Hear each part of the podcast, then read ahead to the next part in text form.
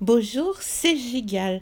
Alors aujourd'hui, je vous parle euh, du fin fond de Fayoum, euh, à euh, à peu près 150 km au sud-ouest du Caire.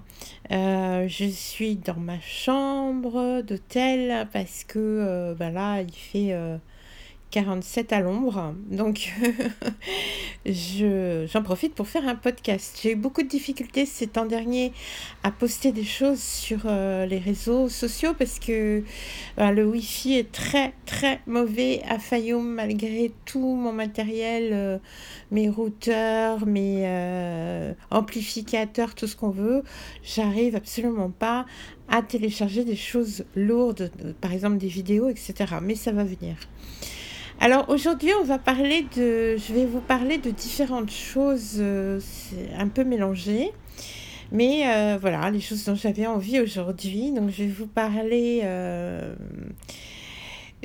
vous savez, il y a, y a un philosophe grec stoïcien qui s'appelait Épictète qui a dit les hommes se rendent malheureux non par les choses qui leur arrivent, mais par leur manière de voir les choses qui leur arrivent. Alors ça, c'est très vrai. La façon dont on vit les choses, la façon de voir ce que l'on vit peut tout changer. Et euh, je vais un petit peu vous en parler aujourd'hui.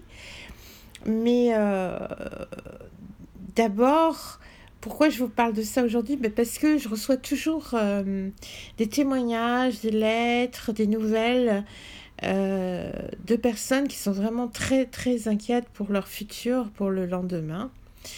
Et euh, j'avais un petit peu envie de parler de ça. Et je vais aussi vous parler de votre valise pour l'Égypte. Qu'est-ce qu'il faut emmener, pas emmener?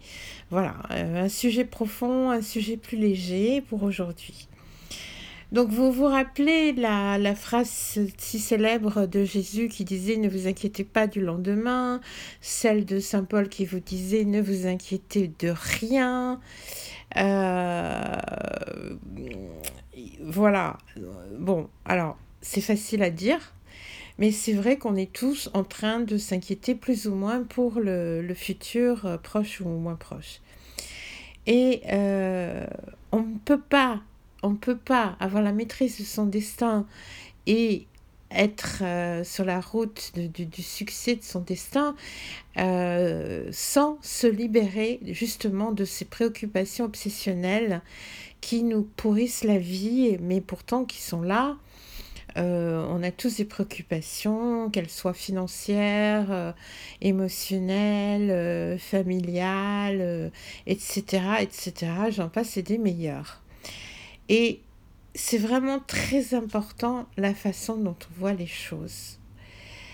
Et le problème, c'est que l'angoisse, ce que j'ai remarqué, c'est que l'angoisse, ces obsessions de d'inquiétude pour le lendemain, ça vient très souvent parce que on fait plusieurs choses à la fois. C'est-à-dire que on est dans un présent, mais on, est tout le temps projeté dans des choses futures qui ne sont pas encore euh, arrivées et qu'on projette en général négativement. Et ça, c'est très dangereux. Vous savez, c'est comme un sablier.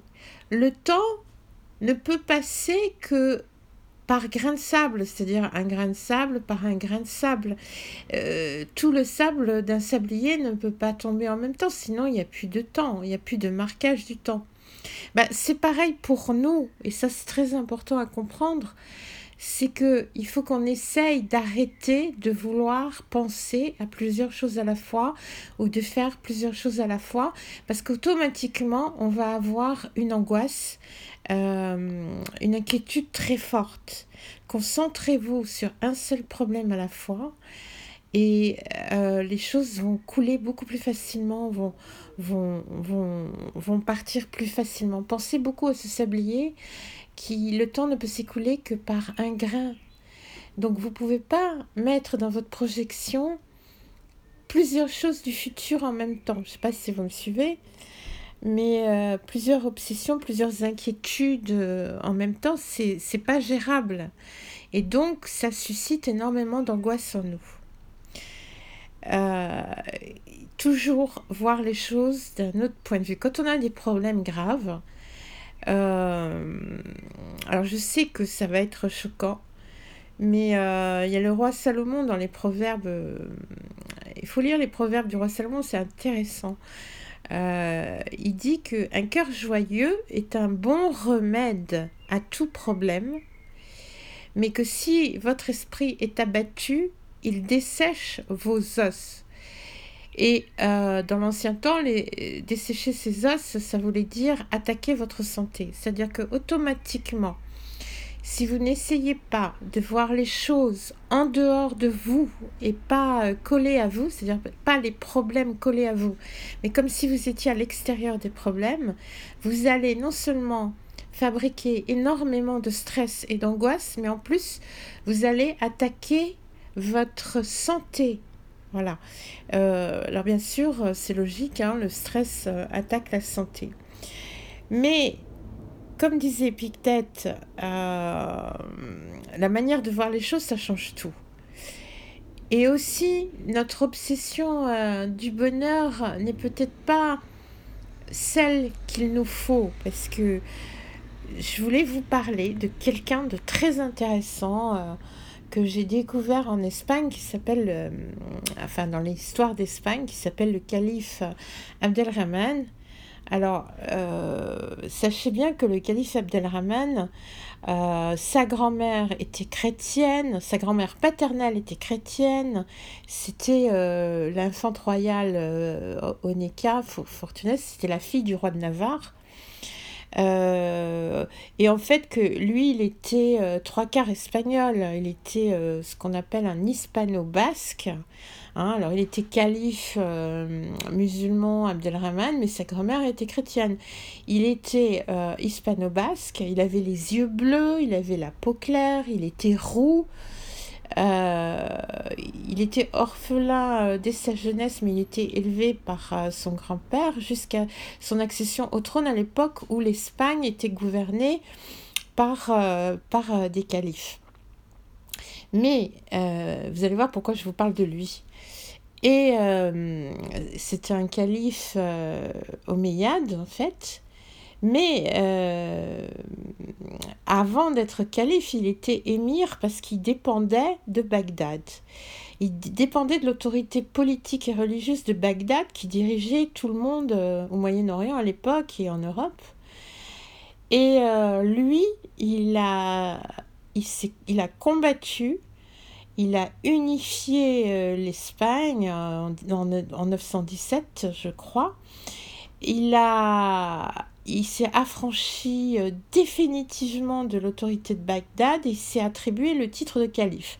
C'est-à-dire qu'il est devenu euh, la personne prépondérante dans tout le, monde musulman de l'époque par ses propres moyens et en s'affranchissant du pouvoir de Bagdad. C'est très curieux. Euh, je, fais une petite parenthèse là, c'est que Bagdad à l'époque était vous savez, les anciens Égyptiens aussi n'aimaient pas du tout le pouvoir de Bagdad. Tous les prêtres égyptiens luttaient contre la mauvaise influence des prêtres de Bagdad d'Irak. Il semble que depuis toujours, l'Irak était un centre de problème pour tout le monde. C'est amusant de le... Enfin, c'est amusant. C'est intéressant de le souligner. Et donc, même pour un calife... Euh, Bagdad, c'était un problème. Il fallait qu'il s'en défasse et c'est ce qu'il a fait. Il était très intelligent, euh, très euh, actif. Il a beaucoup bataillé. Il a accédé au trône. Il a accédé au trône vers 21 ans. Et il a installé la paix, la culture partout, en Andalousie, en Espagne. Il est devenu vraiment euh, toute la ville de Cordoue était sous ses ordres, plus l'Espagne. Il s'est battu beaucoup parce qu'il y avait beaucoup de problèmes avec les Espagnols qui étaient divisés en plusieurs factions, euh, euh, qui n'étaient pas toujours très claires, en tout cas qui ne voulaient pas la paix. Et, et voilà, bon, pourquoi je vous parle de lui? Euh, à part le fait qu'il a rendu au premier rang européen euh, l'Espagne à l'époque, hein, ce qui n'est pas rien. il, a, il a remonté le fleuron des Omeyyades en Espagne. à part ça, pourquoi je vous en parle? Parce que il disait une chose très intéressante à propos du bonheur. Alors lui, il disait, je vais vous lire, je vais vous le, lire sa citation. Il disait Cela fait cinquante ans que je règne dans la victoire et la paix victorieuse. Aimé de mes sujets, redouté de mes ennemis et respecté de mes alliés. Richesse, honneur, puissance et plaisir ont répondu à mon appel, ainsi que les bénédictions terrestres à mon désir de bonheur. Dans cette situation, et alors c'est là que ça devient intéressant, écoutez bien, dans cette situation, j'ai compté les jours de vrai, pur bonheur et ils n'ont été que 14. Donc voilà, donc c'est pour vous dire que même dans la position d'un calife aussi puissant que Abdelrahman III, euh, avec toutes les richesses, toute, la puissance, euh, toute l'intelligence qu'il pouvait avoir, eh bien, en tout et pour tout, dans sa vie, il a compté que 14 jours de pur bonheur. Donc quand on court après le bonheur, on, court après euh, une grosse illusion. Euh, parce que ben, le bonheur, c'est l'instant présent. C'est juste l'instant présent. Bon.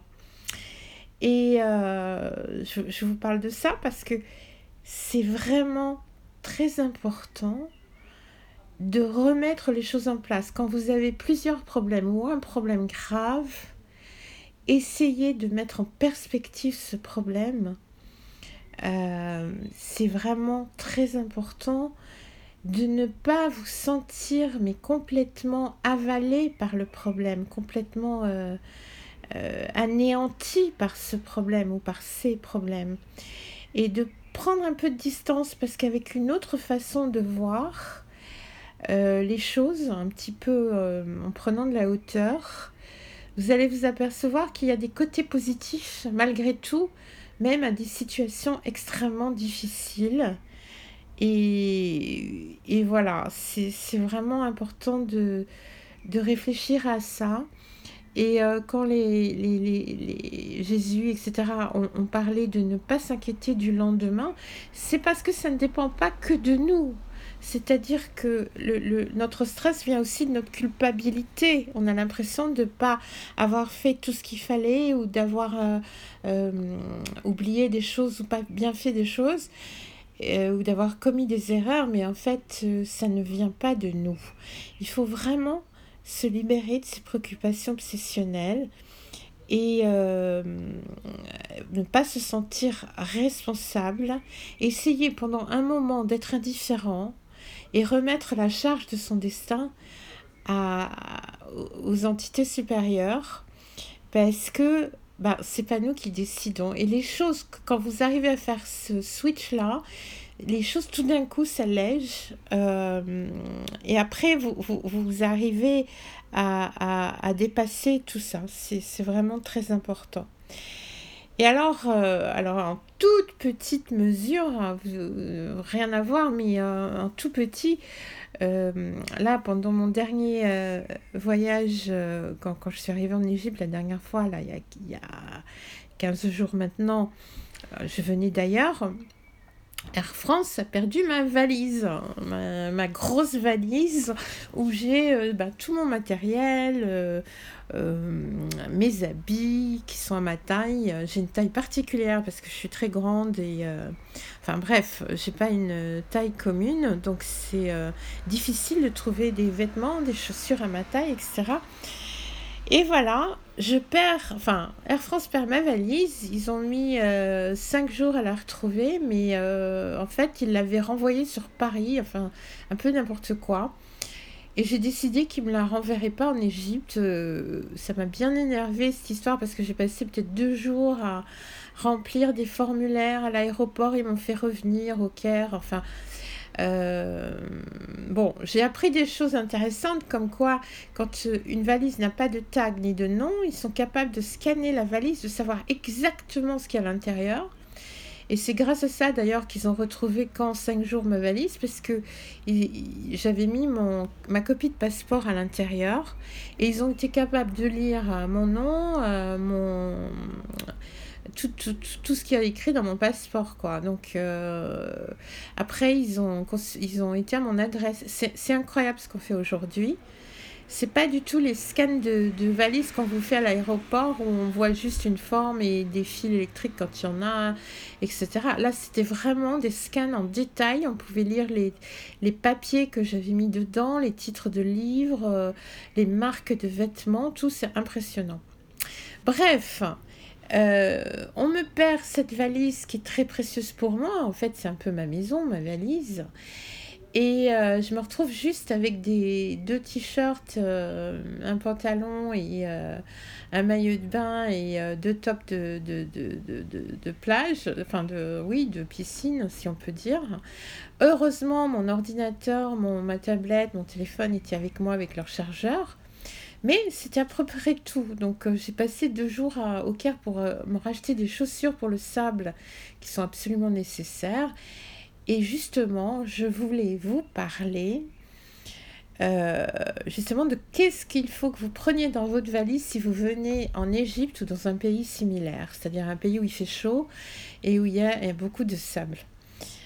Mais euh, cette histoire de valise, euh, ben, en, la, en la regardant d'une autre manière, après le, premier moment d'énervement, euh, m'a fait vraiment comprendre que ben, j'étais encore beaucoup trop chargée. Quoi. En fait, j'ai pas besoin de ces 23 kilos.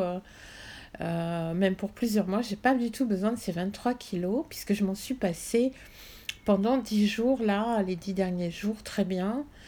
Et euh, bah, ça veut dire que euh, il faut être plus minimaliste hein, dans sa vie.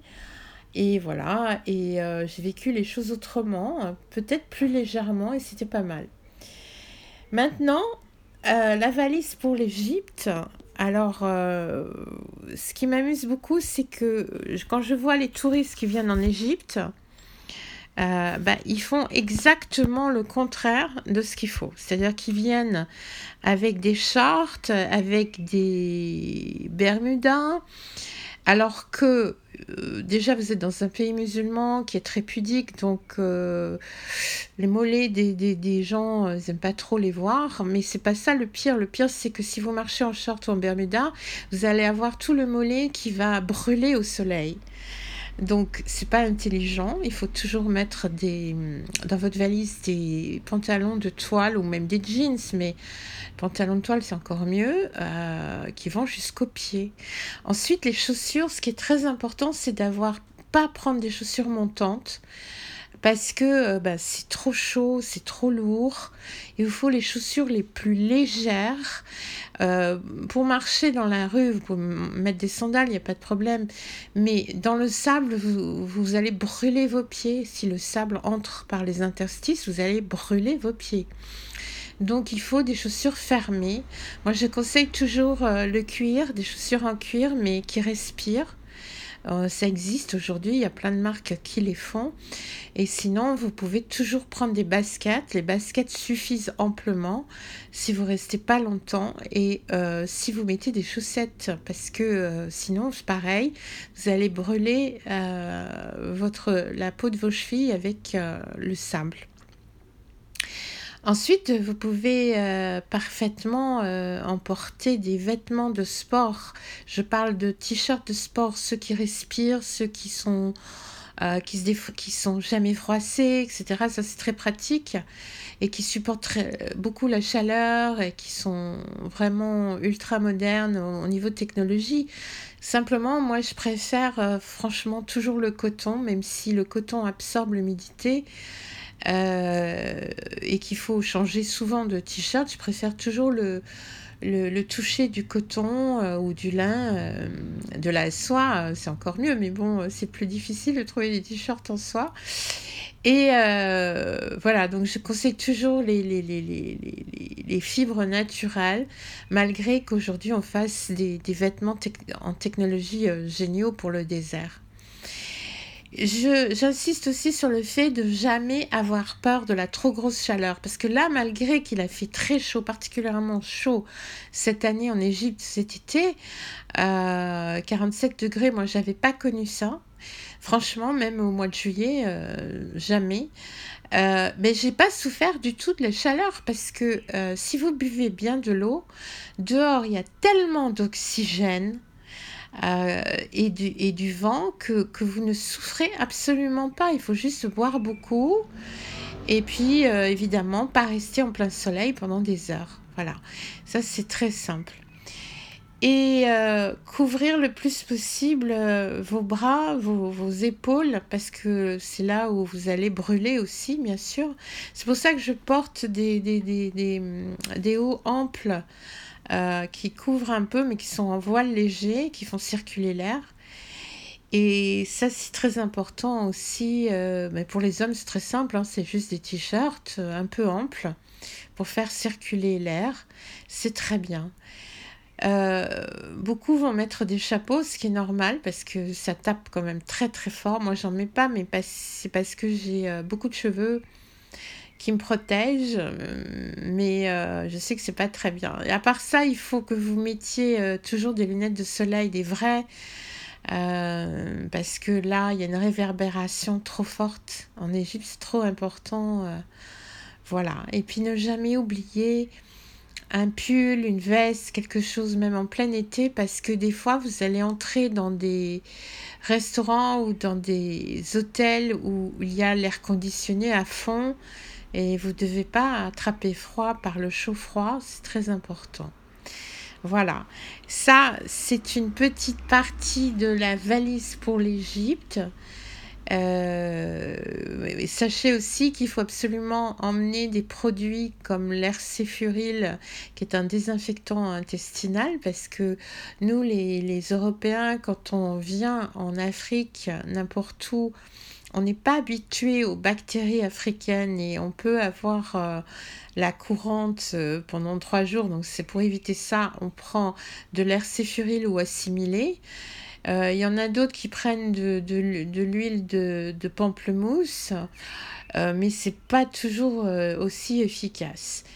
Sachez que les Égyptiens, quand ils viennent en France, par exemple, ils ont le même problème. Ils ont des problèmes, ils sont pas habitués à nos bactéries, ils sont très malades aussi pendant 2-3 jours. Donc pour éviter ça, eux aussi, doivent prendre des, des infectants euh, intestinaux. Voilà, c'est ça qui est amusant, si on peut dire. Et, euh, et, voilà. Alors, tout le reste, c'est euh, du supplémentaire. Mais ça, c'est les choses essentielles. Les vêtements et les chaussures. Voilà les amis. À très bientôt. Et euh, surtout, portez-vous bien, soyez heureux.